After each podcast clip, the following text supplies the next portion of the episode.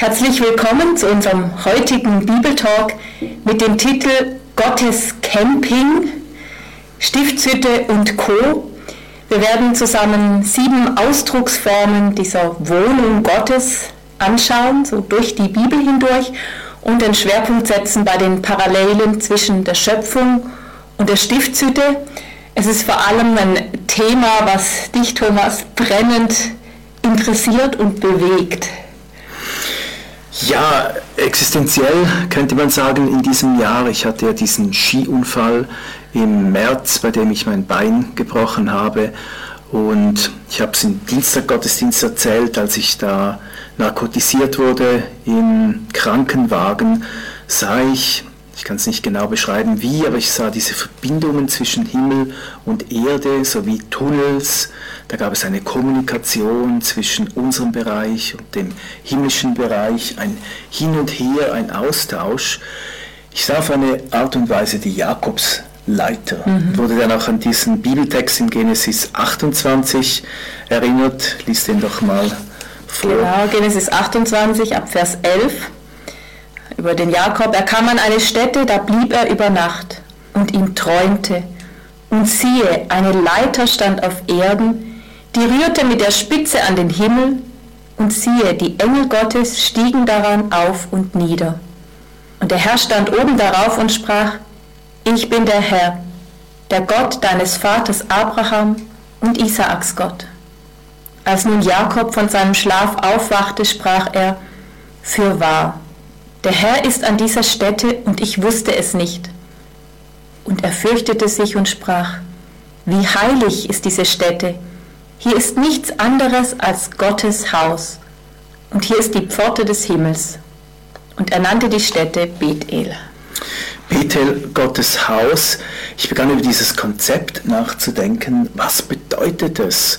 Dass Gott bei uns wohnt, dass er ein Haus hat. Es ist letztlich diese Verbindung von Himmel und Erde und ich habe im Sommer zwei interessante Bücher gelesen. Ich verdanke diese Literaturhinweise einem Freund von mir, Benjamin Kielchör, Professor für Altes Testament. Er hat übrigens auch einen sehr interessanten YouTube-Kanal.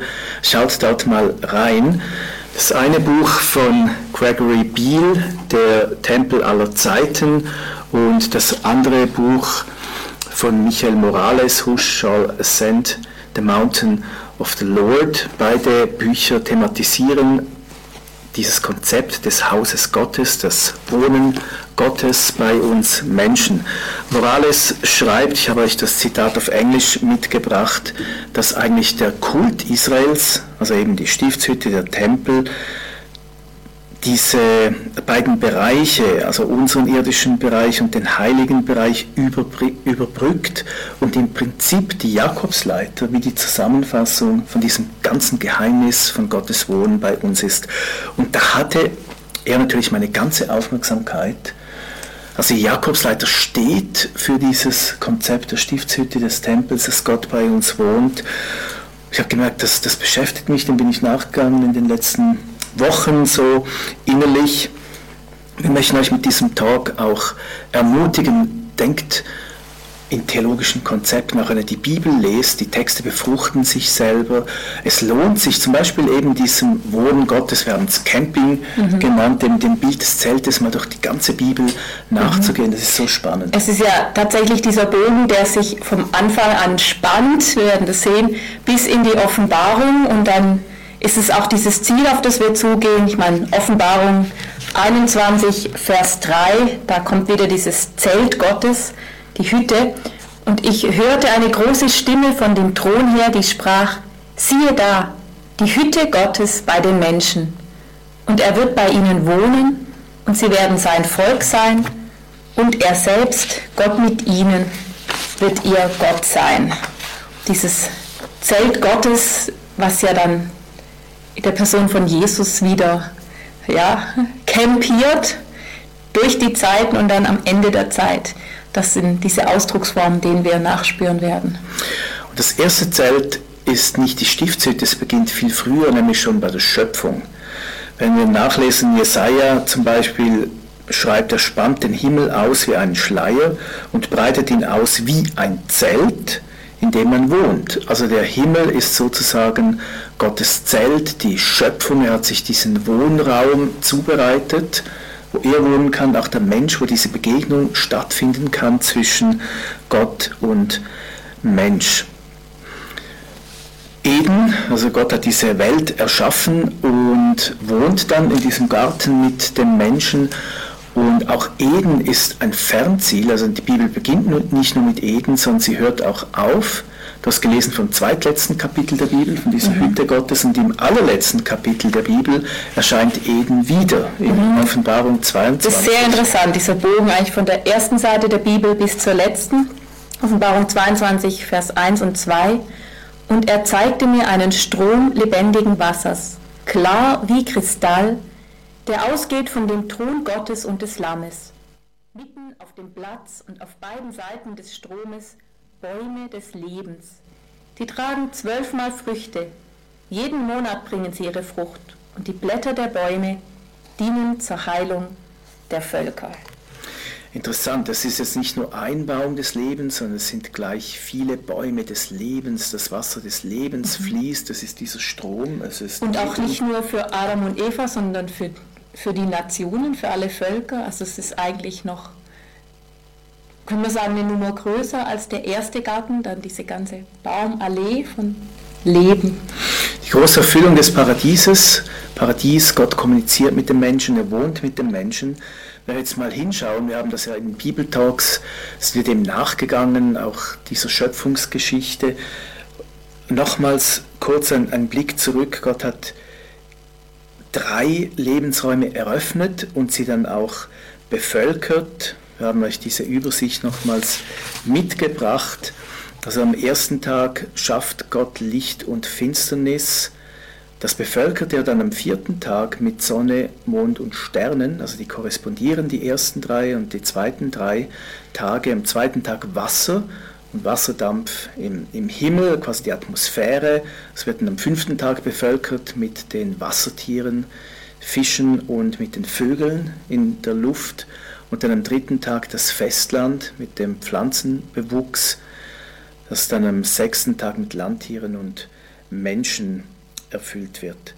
Das Ziel von diesen zwei Dreiereihen ist der Sabbat, Gottes Kommunikation mit dem Menschen, eben das Miteinander von, von dieser Welt und, und seiner Welt. Gott wandelt im Garten, er, er trifft die Menschen und da ist diese Einheit, da ist auch der Baum des Lebens, da, da wäre eben das Potenzial für diese dauerhafte Kommunikation mit Gott.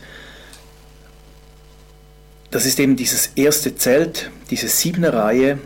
Wir haben es versucht auch noch darzustellen in der nächsten Folie, also die Eröffnung der Lebensräume, die Bevölkerung der Lebensräume und dann auch das Ziel dieses Wohnen Gottes beim Menschen. Also wir sehen wirklich ähm, diesem Höhepunkt, dem, dem Sabbat, Gott möchte mit, mit dem Menschen mhm. zusammenleben.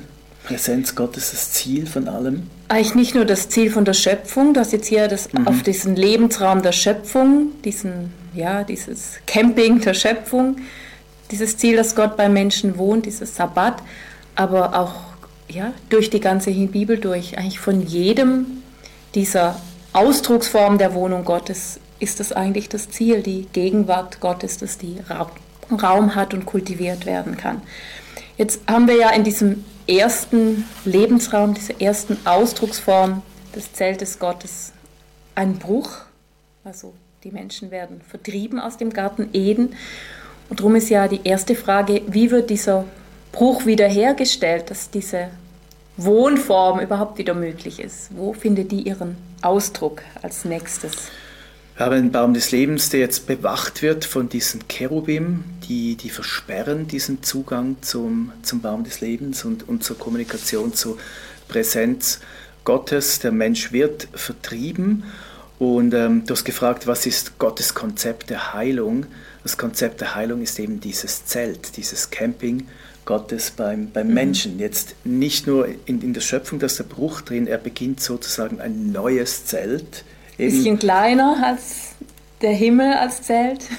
Im Judentum interessanterweise ähm, wird dieser Stein, den Jakob aufgerichtet hat, eben Bethel, das Konzept, das ist das Haus Gottes, wird als Grundstein des Tempels bezeichnet. Finde ich eine interessante Auslegungstradition. Also Gott baut sich eben wieder ein Haus, wo er kommunizieren kann.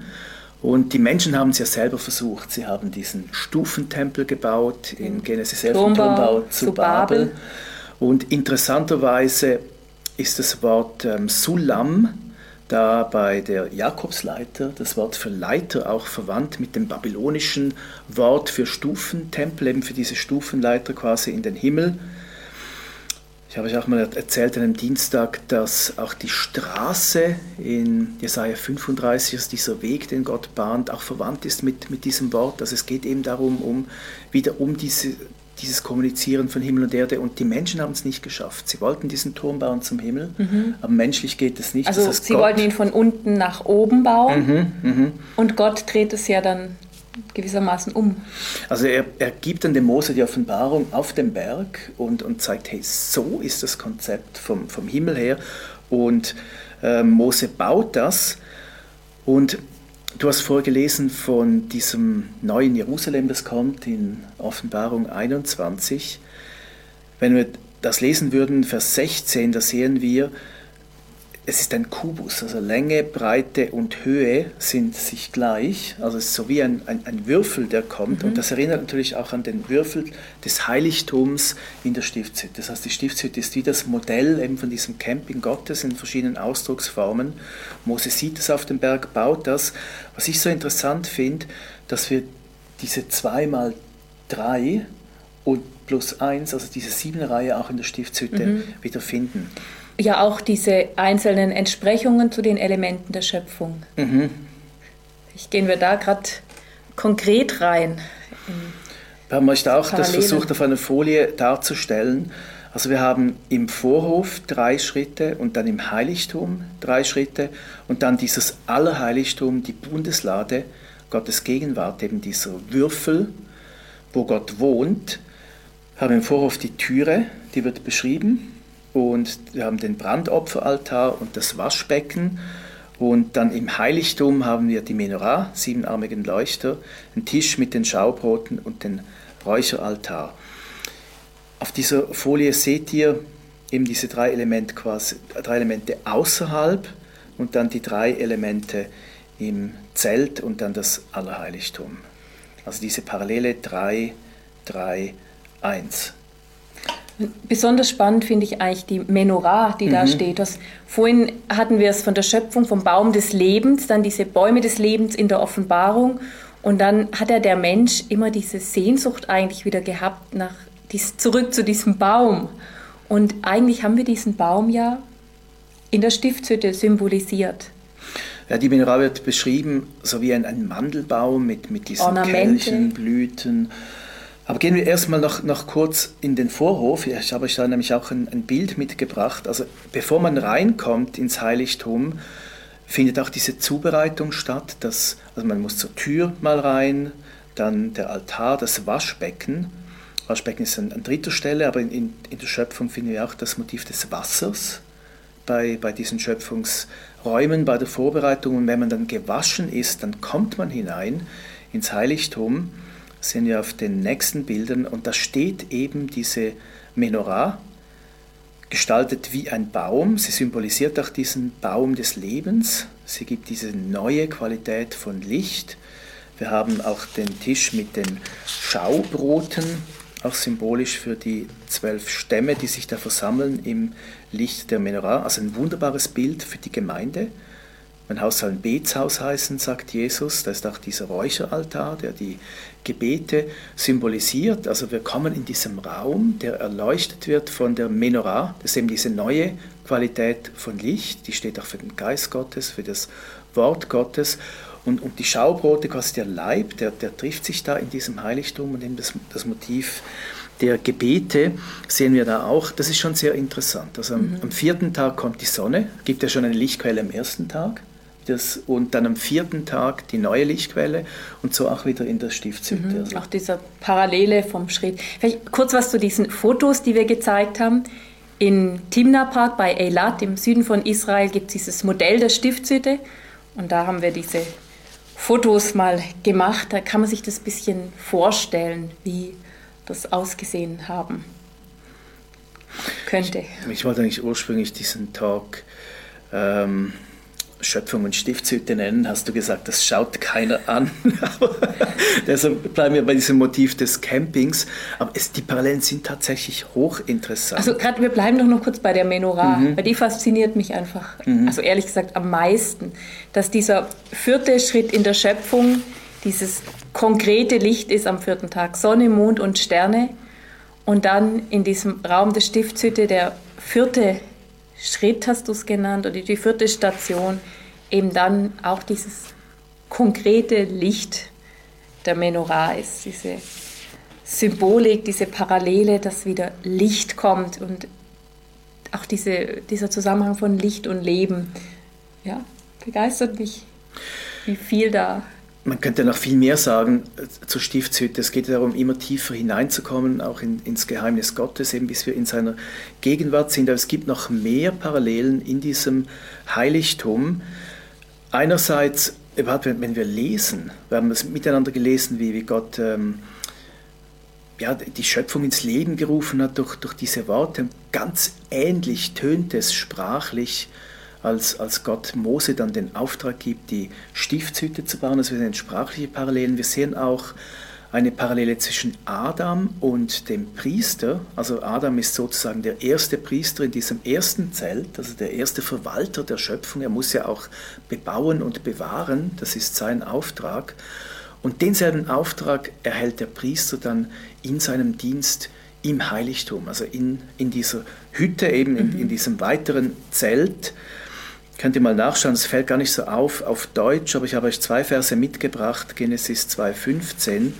Gott, der Herr, nahm den Menschen und setzte ihn in den Garten Eden, dass er ihn bebaute, erwart und bewahrte Schamar. Sag ich, dass er ihm diente und mhm. ihn ja, hütete mhm. oder mhm. bewahrte. Und dann im vierten Buch Mose ähm, da heißt es von, von den Priestern. Sie sollen ihre Aufgabe für ihn und ihre Aufgabe für die ganze Gemeinde vor dem Zelt der Begegnung erfüllen, hier wieder Shamar, wenn sie bei der Wohnung Dienst tun oder eben dieser Wohnung dienen, dort Diener sind. Also die beiden gleichen Begriffspaare, die ich diesen Grundauftrag beschreiben. Also eine Parallele quasi Adam, der erste Priester in diesem ersten Zelt Gottes und jetzt der Priester im, im Heiligtum, in, in der Stiftshütte. Es gibt eine weitere Parallele in diesem Heiligtum. Also wir haben nicht nur den Baum des Lebens symbolisiert und quasi den Priester, sondern wir haben auch die Cherubim. Wenn wir mal auf mhm. das nächste Bild nochmals schauen, also so wie beim quasi bei der Vertreibung aus dem Paradies Stimmt, die, Reihenfolge. Die Cherubim die Präsenz Gottes bewahrt haben, so stehen sie jetzt auch da, quasi warnend, vor, also auf dem Vorhang, bevor es dann hineingeht in die, ins. Allerheiligtum. Hochspannend nicht, also wieder der Baum, die Cherubim und, und die Präsenz. Michael Morales hat das dargestellt, da in, in diesem Buch, das ich erwähnt habe, habe da eine Kopie noch mitgebracht. Das ist, ist quasi das erste Exil, der Auszug aus dem Garten. Und da seht ihr mhm. diese Cherubim, die eben die Präsenz Gottes jetzt bewachen. Den, den Strom, der da fließt im Paradies. Also diese Bewegung weg von der Gegenwart mhm. Gottes eigentlich? Mhm. Ist eine Ostbewegung in, in der Genesis und dann quasi wenn wir in, in der Stiftshütte schauen, wie sie ausgerichtet ist, in die andere Richtung geht sie wieder zurück und eben da haben wir dieses Heiligtum, das Allerheiligtum und wir haben diese Cherubim. Und Morales schreibt da Atonement, also der Weg. Auf dem Pfeil unten, den, ja. Genau, der Weg zurück in die Herrlichkeit Gottes, also quasi der Weg zurück in, an diesen Ursprungsort im Garten, im, im Paradies, der geht nur über eine Sühne, also mhm. nur durch das Blut, das das vergossen wird. Bleiben wir noch kurz bei dieser konkreten Stiftshütte. Du hast von den Cherubim auf den Vorhängen ähm, gesprochen, die diese Gegenwart Gottes immer noch sinnbildlich bewachen. Mhm. Die große Frage ist ja dann, wer darf durch diesen Vorhang hindurchgehen, an den Cherubim vorbei ins Allerheiligste. Es durfte nur einmal im Jahr der hohe Priester an diesem heiligsten aller Tage, am, am Yom Kippur, am großen Versöhnungstag, ja. Wir haben uns vor kurzem auch bei diesem Yom Kippur Gathering hier in der Schleife darüber unterhalten. Nur dann durfte er da hinein. hinein. Und es ist eigentlich das, eben das Zentrum, dort wo, wo quasi aus dieser innersten Familie Israels der Hohepriester einmal im Jahr wieder hinein darf, das Paradies quasi wiederhergestellt wird, die Gegenwart Gottes. Es ist Mittelpunkt der Torah in mehrfacher Art und Weise.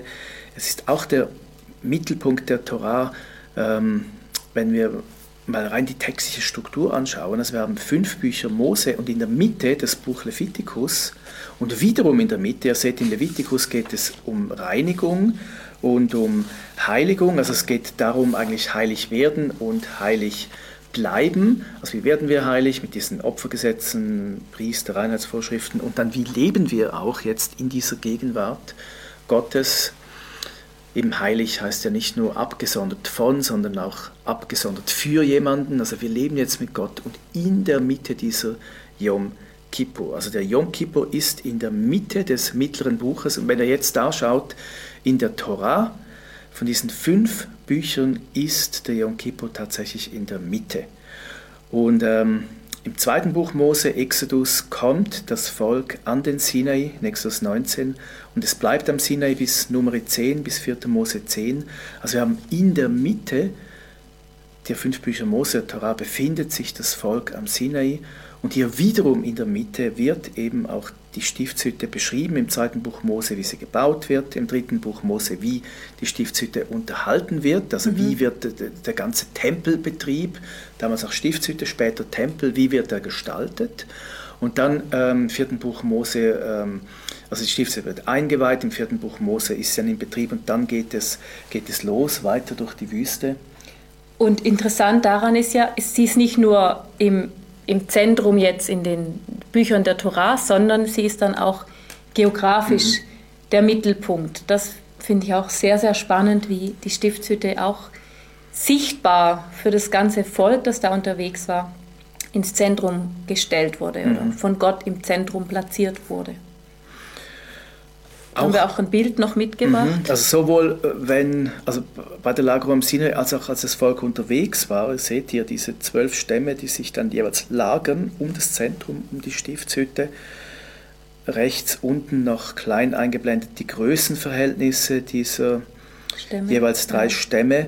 Es sieht aus wie ein Kreuz. Also da gegen Osten ist die größte Menge, gegen Westen die kleinste und Norden, Süd ungefähr identisch. Wir wissen ja nicht genau, wie sich die gelagert haben ums Zentrum, aber sie bilden ein Kreuz um die Stiftshütte. Und die Stiftshütte steht ja letztlich auch für das Geheimnis des Kreuzes. All die, all die Opfer, die Stiftshütte, wir wissen, der Hebräerbrief erklärt dass es geht letztlich um, um das große Opfer, um den großen Versöhnungstag Jesus ist gestorben an, an Pessach, aber es ist gleichzeitig auch der Moment an Pessach, als eben der Vorhang zerreißt im Tempel. Das heißt, es ist die Erfüllung auch von Yom Kippur, dass eben dieser Trennvorhang nicht mehr da ist und wir jetzt durch Jesus Christus Zugang haben. Die Grundbedeutung von Opfer, Korban, dieser allgemeine Begriff für Opfer heißt sich nähern, also wir können uns jetzt eben nahen. Aber wir sind jetzt noch nicht ganz so weit in unseren verschiedenen Schritten, sondern das war der, war der zweite Schritt, die, die Stiftshütte. Wir schließen den noch ab. Mit dem Allerheiligsten. Ja, lies doch den, den Vers noch vor. Ähm, da ist der Vers, ich weiß gar nicht, wo die Versangabe steht. Naja. Dort will ich dir begegnen und vom Gnadenthron aus, der auf der Lade mit dem Gesetz ist, zwischen den beiden Cherubim, will ich mit dir alles reden, was ich dir gebieten will für die Israeliten. Das ist 2. Mose 25, Vers 22. Exodus 25. Also Gott gibt dieses Ziel an, oder? Und Mose nimmt ja dann auch dieses, hat er noch ein, ein, zweites Zelt der Begegnung außerhalb, wo er einfach so kommuniziert, aber auch der Gnadenthron ist, ist dieser Ort der Kommunikation, eben die Erfüllung von dieser Jakobsleiter letztlich, wo es dieses Auf und Ab gibt zwischen Himmel und Erde. Gott spricht mit uns, er begegnet uns an diesem Gnadenton im Allerheiligtum. Und das ist letztendlich auch das Herz von diesem, von diesem ganzen Camping. Wenn wir einen Schritt weitergehen, David hat es total verstanden, revolutionär. Er stellt dann einfach ein einfaches Zelt auf, nimmt die Bundeslade und stellt die Bundeslade ins Zentrum, also ohne die, den ganzen Dienst der Stiftshütte, weil David das schon total verstanden hat er lebt eigentlich in der neutestamentlichen Realität. Wir haben jederzeit Zugang zu diesem Gnadenthron, zur Gegenwart Gottes. Und später, Salomo baut dann den Tempel, das ist dann das weitere Zelt, also aus diesem einfachen Zelt entsteht jetzt ein Tempel. Wir gehen da nicht in, ins Detail hinein. Die Juden feiern ja jeweils das Laubhüttenfest. Das Laubhüttenfest erinnert sie eben an diese Zeit des Campings, damals in der Wüste und auch, dass Gott campiert hat. Und interessanterweise wurde auch der Tempel an Sukkot in diesem Laubhüttenfest eingeweiht. Das sehen wir in 1. Könige 8. Mhm. Vers 2, dieser erste Tempel. Und es versammelten sich beim König Salomo alle Männer in Israel am Fest im Monat Etanim, das ist der siebente Monat. Und Salomo beging zu der Zeit das Fest und ganz Israel mit ihm. Eine große Versammlung von der Grenze Hamats bis an den Bach Ägyptens, vor dem Herrn, unserem Gott, sieben Tage und noch sieben Tage. Das waren 14 Tage. Also der das Fest. Tempel, genau, das Fest ist immer so Gott in der Bibel. Wenn es nicht genau beschrieben wird, dann handelt es sich um, um dieses letzte große Wallfahrtsfest nach Pesach, Shavuot, Sukkot, also ähm, das Passafest, dann Pfingstfest und dann das Laubhüttenfest, dieses große Geheimnis. Und nicht nur der erste Tempel, der wird dann zerstört in Babylonien, es kommt die Zeit des Exils, dann die Rückkehr aus dem Exil, Esra Nehemiah, wir haben uns auch damit beschäftigt, aber auch quasi die Wiederaufnahme des Opferdienstes im zweiten Tempel und die Grundsteinlegung des zweiten Tempels findet natürlich wieder zur Zeit des Laubhüttenfestes statt in Esra 3. Zufall oder Absicht? Natürlich Absicht. Der zweite Tempel. Und als der siebente Monat herbeikam und die Israeliten nun in ihren Städten waren, versammelte sich das ganze Volk wie ein Mann in Jerusalem. Und sie richteten den Altar wieder her an seiner früheren Stätte. Und sie hielten das Laubhüttenfest, wie geschrieben steht, und brachten Brandopfer dar, alle Tage nach der Zahl, wie sich's gebührt und jeder Tag es erforderte. Eben dieses Symbol der, der Hütte, quasi das Zelt des Campings Gottes bei, bei den Menschen. Auch der zweite Tempel wird dann zu Gott eingeweiht. Das ist eben wieder dieses Geheimnis. Gott will beim, beim Menschen wohnen. In Nehemiah 8 spielt das Laubhüttenfest dann auch eine große Rolle, auch bei Haggai. Er prophezeit auch ähm, während des Laubhüttenfestes schon sein Name Chag heißt ähm, der am Festtag geborene. Und auch bei Zacharia spielt das Laubhüttenfest eine Rolle, werden später noch drauf kommen. Also wir sehen hier in alttestamentlicher Zeit eigentlich diese drei Erfüllungsstufen des Campings Gottes bei den Menschen, die Schöpfung, dann die Wiederherstellung in der Stiftshütte und dann im Tempel und dann die vierte Stufe, da kommt Jesus. In die neutestamentliche Zeit, die vierte Stufe oder diese vierte Art der Offenbarung, wo sich Gott aufhält, ist Jesus als Tempel. Johannes 1, Vers 14. Und das Wort ward Fleisch und wohnte unter uns, wörtlich es zeltete unter uns. Und wir sahen seine Herrlichkeit, eine Herrlichkeit als des eingeborenen Sohnes vom Vater, voller Gnade und Wahrheit. Johannes spielt hier ganz bewusst mit, mit dem Bild eigentlich der Stiftshütte von Sukkot, dem Zelt. Ähm, an, eben auch in, in, der Offenbarung. Wir haben schon zu Beginn gesehen, wir werden am Schluss nochmals darauf eingehen, dieser Hütte, die Inkarnation, das große Geheimnis. Gott schlägt eben sein Zelt auf in einem Menschen. Also er kommt auf diese Welt, Gottes Sohn wird Mensch, er zeltet mitten unter uns. Ja, darum bist du auch eigentlich überzeugt, dass Jesus am Laubhüttenfest geboren worden geboren ja, wurde, weil es dieses Zelt Gottes kann ja eigentlich nur an diesem Fest des Zeltes Gottes zelten. Ja, genau, ich habe das von, von messianischen Juden, also die messianischen Juden glauben das. Ähm, sie äh, errechnen sich das auch, also wenn man ähm, die Dienst von Zacharias, Zacharias ja. nach der Ordnung Abia und so weiter anschaut, ähm, ist ein bisschen schwierig, kann man das wirklich rekonstruieren, aber Johannes spielt so direkt drauf an, eben auch mit diesem Bild, Inkarnation und, und Sukkot. Ich denke, das ist sehr, sehr wahrscheinlich. Wahrscheinlich ist Jesus wirklich am Laubhüttenfest auf die Welt gekommen. Das macht dann auch alles sehr viel Sinn. Er kommt am Laubhüttenfest auf die Welt, das ist quasi Weihnachten. Er stirbt an Pessach, an Ostern, äh, am Pfingsten wird der Heilige Geist ausgegossen. Und das Laubhüttenfest steht dann auch wieder für seine Wiederkunft. Also auch wenn er das zweite Mal zurückkommt, werden wir dann noch sehen, in einem weiteren das Schritt. Wieder dieses Zelt Gottes, ja. Wieder das Zelt Gottes. Es gibt auch da viele, viele spannende Parallelen. Paulus beschreibt Jesus als den letzten Adam. Also der erste Adam hat es quasi verbockt. Ähm, der Zugang zu Gott war nicht mehr möglich, die Kommunikation mhm. von Himmel und Erde. Jesus, die lebendige Himmelsleiter, öffnet uns den Himmel wieder indem er uns nicht nur den Vater zeigt. Darum ist er der letzte Adam mhm. und nicht nur der zweite. Indem er auch gestorben ist und der Vorhang wirklich zerrissen ist und dieser Zugang zu Gott jetzt möglich ist. Wir wissen, er sagt ja auch, ich gehe euch eine Wohnung vorzubereiten, diese definitive letzte Wohnung im Himmel, Johannes 14. Er ist dieser letzte Adam, er ist auch der hohe Priester. Hebräerbrief erklärt uns das. Eben er selber ist der erfüllende Stiftshüter, der hohe Priester. Er ist der Tempel in Person. Das sagt Jesus auch direkt. Also Johannes ist das sehr wichtig. Deshalb beschreibt er uns das in Johannes mhm, 2. Das wäre die fünfte Art der Wohnung. Dann die Gemeinde als Tempel. Nein, nein, nein. Ah, Jesus als Tempel, genau. Zwei, vier, Jesus als Tempel. Genau, wo er von sich selber eigentlich sagt, dass er der Tempel ist. Johannes 2. Jesus antwortete und sprach zu ihnen, Brecht diesen Tempel ab, und in drei Tagen will ich ihn aufrichten. Da sprachen die Juden, dieser Tempel ist in 46 Jahren erbaut worden, und du willst ihn in drei Tagen aufrichten? Er aber redete von dem Tempel seines Leibes.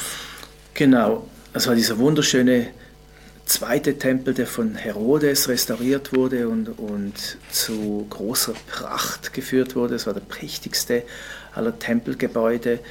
Eben dieser herodianische Tempel, das ist immer, immer noch der zweite Tempel, also immer noch diese Stufe Tempel, aber Jesus spricht jetzt vom Tempel seines Leibes. Also wir möchten euch ermutigen, wirklich diese, eben wir sprechen jetzt über das Zelt, über den Tempel, die Wohnung, und beobachten das durch die Bibel, wie interessant das mhm. wird, auch wie konsistent die Bibel ist in diesen Bildern. Das ist so faszinierend mhm. und es geht eben weiter. Du hast genau. vorhin schon vorgegriffen. Jesus die bezeichnet Stufe. sich selber, seinen Körper als Tempel mhm. und dann geht es gerade weiter auf die Gemeinde, mhm. die ja dann auch der Tempel mhm. ist. Aber also es beginnt auch bei uns Individuen, also nicht nur das Kollektiv, sondern auch wir sind es Tempel Es beginnt bei uns Geistes. als Einzelnen, genau. 1. Korinther 6, Vers 19. Paulus schreibt, oder wisst ihr nicht, dass euer Leib ein Tempel des Heiligen Geistes ist, der in euch ist und den ihr von Gott habt und dass ihr nicht euch selbst gehört. Genau, das war das Erste. Wir als Individuen, jeder für sich ist schon ein ganzer Tempel. Der Vorhang ist zerrissen an Pessach. Der Zugang ist möglich zu Gott. Wir können uns ihm nahen. Jakobus schreibt dann, naht euch zu Gott, so naht er sich zu euch. Wir können wieder hinein, eben in diese Kommunikation von Himmel und Erde, in diese Präsenz Gottes, seine Kavod, in die Herrlichkeit, die damals die Stiftshütte Tempel erfüllte. Nicht nur das, an Pfingsten kam der Heilige Geist in uns, also nicht nur auf uns, und er lebt jetzt in uns. Wir sind dieser lebendige Tempel. Wir als also, Individuen. Unser Tempel beinhaltet auch das Allerheiligste. Genau. Wo die Gegenwart diese, Gottes wohnt. Diese Gegenwart Gottes. Ja in unserem Geist, sein Geist, und dann strahlt er aus uns heraus. Mose als Bild hat es so hell gestrahlt, dass die Menschen eine Decke vor sich hängen mussten. Genau, ihm, ihm das ins Herz gelegt haben. Wir haben da noch ähm, Raum nach oben, wie diese Herrlichkeit Gottes in uns sichtbar wird. Paulus beschreibt das ja, wenn schon Mose Decke drüber hängen musste, wie viel mehr wir im, im zweiten Korintherbrief und so weiter. Also es geht um uns, aber nicht nur, es bleibt nicht bei uns, sondern wir nicht. sind kollektiv, mhm. sind wir Tempel. Also jedes Individuum für sich, aber dann eben auch dieses Gemeinsame als Tempel, die Gemeinde als Tempel. Da haben wir den Vers aus Epheser 2 mitgebracht, Epheser 2 Vers 19. So seid ihr nun nicht mehr Gäste und Fremdlinge, sondern Mitbürger der Heiligen und Gottes Hausgenossen. Er baut auf den Grund der Apostel und Propheten, da Jesus Christus der Eckstein ist, auf welchem der ganze Bau ineinander gefügt wächst zu einem heiligen Tempel in dem Herrn.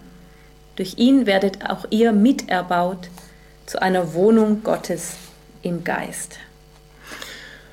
Sollen wir gerade den nächsten Vers auch noch mhm. lesen? Also Paulus braucht hier das explizit den Begriff Tempel, das ist die Wohnung im Geist. Und auch Petrus spricht dann eben von, von diesem geistlichen Haus. Mhm. 1. Petrus 2, Vers 5. Und auch ihr als lebendige Steine erbaut euch zum geistlichen Hause und zur heiligen Priesterschaft, zu Opfern geistliche Opfer, die Gott wohlgefällig sind durch Jesus Christus. Was die Gemeinde Gottes Tempel, ich finde, das hat Gregory Beale super beschrieben, hier in diesem Buch, das eben auch auf, auf Deutsch gibt, der Tempel aller Zeiten, dieses Tempelmotiv, das quer durch die Bibel sich hindurchzieht. Es endet aber nicht da und jetzt man man kann das un unterschiedlich sehen. Jetzt in, in, diesen Büchern wird der nächste Schritt weniger beleuchtet, aber wir halten ihn für wichtig, denn Jesus kommt ja auch wieder. Und wir glauben auch, dass, dass er wiederkommt, um uns zu zeigen, wie es eigentlich gedacht war damals. Dieses Leben mit Gott, das Leben im Frieden, das Friedensreich, das Millennium. Darauf gehen wir zu. Wir gehen zu auf die, auf die Wiederkunft Jesu und seine Herrschaft auf der Erde, den, den Frieden, nach dem wir uns so dringend sehen, gerade in einer Zeit wie, wie dieser, in so einer so explosiven Zeit. Und wenn er wiederkommt, Zacharia spricht davon, er kommt zurück, Kapitel 14, wenn er da ist, dann wird auch wieder das Laubhüttenfest gefeiert. Also kein dritter Tempel, sondern ja, da ein Laubhüttenfest. kommen wir gleich drauf. Sacharja 14, Vers 16. Und alle, die übrig geblieben sind von allen Heiden, die gegen Jerusalem zogen, werden jährlich heraufkommen, um anzubeten den König, den Herrn Zövaot und um das Laubhüttenfest zu halten. Also wieder Sukkot. Das wieder Sukkot. Also Jesus ist da und zwar in Person, also wieder. Und zwar nicht nur er zeltet jetzt wie damals verborgen, sondern er ist da sichtbar als der König der Welt. Das ist offensichtlich, was die Jünger schon beim ersten Kommen von Jesus erwartet haben, dass er eben als König kommt darin wurden sie ein Stück weit getäuscht, weil sie es nicht gesehen haben, dass er erst als, als dieser leidende mhm. Gottesknecht kommt und erst dann als König. Die Juden warten jetzt noch auf den Messias als König und wir Christen mit ihnen. Wir warten auf, auf den Friedenskönig, der kommt. Ja, und die große Frage, und wo wir wohnt werden das Laubhüttenfest feiern. Genau, in, in Jerusalem. Aber wo wohnt er? Hesekiel beschreibt diesen geheimnisvollen Tempel, der sich eigentlich nirgends so richtig einordnen lässt, während von diesen Gebäuden. Ähm, Ezekiel 48, also am Schluss dieser Tempelvision heißt es, alsdann soll die Stadt genannt werden, hier ist der Herr. Ich gehe jetzt nicht auf diesen Tempel ein von Ezekiel, der ist nämlich anders als der erste und zweite Tempel, auch als die Stiftshütte, da gibt es nur diesen großen Tisch in, in der Mitte, es wird geopfert im Zentrum. Also letztlich haben wir den Fokus aufs Opfer und ich glaube, so wie eben die Stadt auch symbolisch den Namen trägt, hier ist der Herr, wie dann in der Ewigkeit das noch ausgeprägter sein wird, so ist nochmals dieses, dieses große Holz in der Mitte, das Kreuz betont, eben dieses eine Opfer, das es gebracht hat. Und ich glaube tatsächlich, wir setzen uns jetzt ein bisschen in die Nesseln, aber ich glaube, der Tempel von Ezekiel beschreibt symbolisch diese Zeit, wenn dann Jesus hier auf der Erde als dieser Friedenskönig regiert. Und das wird nicht ein Tempel aus Steinen sein. Ich glaube, wir brauchen keinen dritten Tempel. Wir wissen nicht, ob der gebaut wird oder nicht je, aber was soll das? Also, also geopfert werden wird nicht mehr. Es, wird, es, muss nicht mehr geopfert werden. Was, was wären das für Opfer? Sie hätten keine Gültigkeit mehr, weil das Opfer erfüllt ist. Deshalb glaube ich, wir sollten nicht auf einen dritten Tempel warten, sondern vielmehr eben auf die Inkarnation, auf diesen auf die Tempel, Hütte. die Hütte in die Jesus Hütte Gottes Christus. bei den Menschen. Genau, wie das dann auch aussehen wird, ist alles schwierig, sich das vorzustellen. Aber bevor die Ewigkeit kommt, das letzte Zelt, finde ich ganz wichtig, wird es diese tausend Jahre Hütte Gottes bei den Menschen auf dieser Welt geben, dieses grandiose Friedensreich. Gott wird diese Übung hier nicht einfach abbrechen, bevor er uns gezeigt hat, wie es, gedacht war, dieses Leben in Frieden hier auf dem Planeten. Wir haben auch diese wunderbaren Bilder, zum Beispiel bei bei Jesaja, wo, wo der Knabe dann am, am, am Loch der, der Schlange spielen kann und Löwe und Lamm zusammen und so weiter. Der Tod ist zwar noch da, heißt, wenn er 100 Jahre stirbt, war es noch ein, ein Knabe. Der Schatten des Todes ist zurückgedrängt, also wirklich ein, so ein geheimnisvoller Zustand dieser Hütte Gottes bei den Menschen. Eben schwierig sich vorzustellen, aber es gibt diese Stufe noch, bevor dann abschließend das letzte Camping Gottes bei den Menschen, die letzte Offenbarung dieses Zeltes sich ereignen wird, eben in der großen Hütte Gottes auf der letzten Seite der Bibel. Ich würde das gerade lesen, Offenbarung 21, 1 bis 3. Und ich sah einen neuen Himmel und eine neue Erde, denn der erste Himmel und die erste Erde sind vergangen, und das Meer ist nicht mehr. Und ich sah die heilige Stadt, das neue Jerusalem, von Gott aus dem Himmel herabkommen, bereitet wie eine geschmückte Braut für ihren Mann. Und ich hörte eine große Stimme von dem Thron her, die sprach, siehe da, die Hütte Gottes bei den Menschen, wörtlich das Zelt Gottes bei den Menschen. Und er wird bei ihnen wohnen, und sie werden sein Volk sein, und er selbst, Gott mit ihnen, wird ihr Gott sein. Wir haben diese verschiedenen Ausdrucksformen von diesem Zelt Gottes angeschaut man kann darüber streiten, ob es jetzt sieben sind, aber ich habe dann eine gewisse Parallelität auch gesehen zu diesem sieben Schritt in der Schöpfung und bei der Stiftshütte. Also Schöpfung, Stiftshütte, Tempel vor Christus und dann in Jesus Christus bei seinem ersten Kommen des Zelten Gottes hier auf der Welt. Jetzt wohnt er in seiner Gemeinde, in uns individuell und kollektiv. Er wird aber wiederkommen und nochmals hier bei uns wohnen in Jerusalem als Friedenskönig. Und die letzte Ausdrucksform von Gottes Zelt ist eben dieses große Zelt, der neue Himmel, die neue Erde. Schwierig sich vorzustellen, wie das dann übergehen wird, aber und auch wenn wir sterben, dann sind wir direkt in diesem ewigen Zelt Gottes. Wir gehen direkt in die Ewigkeit zu ihm und werden dort wohnen in diesen Wohnungen Gottes. Ich bin schon richtig gespannt, wie das sein wird, auch eben, wir sind eingestiegen da, als ich diese Verbindungen sah von Himmel und Erde. Es hat mich so begeistert, das Wissen, eine Verbindung ist möglich. Eben in Jesus, wir haben Zugang jederzeit, auch jetzt schon. Wir leben ja nicht nur auf der Welt. Paulus sagt, ähm, wir sind auch gleichzeitig eingesetzt, jetzt schon mit Christus im Himmel. Also wir sind jetzt schon auch in dieser ewigen Wohnstätte Gottes, haben da Zugang. Und darum geht es ja auch letztlich in, in dieser großen Verheißung. Lies doch nochmals da aus Offenbarung 21 zum Schluss. Siehe da die Hütte Gottes bei den Menschen, und er wird bei ihnen wohnen, und sie werden sein Volk sein, und er selbst, Gott mit ihnen, wird ihr Gott sein. Meine, darum geht es letztlich, mhm. um diese Gegenwart Gottes. Mhm. Wie kann die da sein mhm. und wie können wir sie kultivieren, ihr Raum geben? Wir wollten euch einfach mit, mit diesem Motiv jetzt der, der Hütte durch die Bibel ermutigen, auch aufzeigen, wie zentral das Thema ist. Und das wäre jetzt natürlich ein, ein weiteres Thema. Wie kultivieren wir das? Also wie gehen wir jeden Tag in diese, in diese innere Stiftshütte quasi und suchen die Gegenwart, wie der Hebräerbrief sagt, und, und kommen in seine Gegenwart an diesen Ort des Allerheiligtums, diesen geheimnisvollen Ort, wo im Alten Testament nur einmal im Jahr dieser Hohepriester hinein durfte, eben bewacht von Cherubim. Und als die zwei Söhne Aarons dann ein falsches Opfer brachten, da sind sie gestorben. Wir wissen nicht genau, was geschehen ist. Sind sie vielleicht sogar hinter diesen Vorhang gegangen? Ähm, auch im Alten Testament, wenn der hohe Priester einmal im Jahr hineingehen durfte, wurde ihm ja ein Seil an, an, Ums, den Fuß. Um Fuß gelegt, dass er im, im, Notfall herausgezogen werden konnte, weil man wusste, man darf sich da nicht nahen dieser heiligen Gegenwart.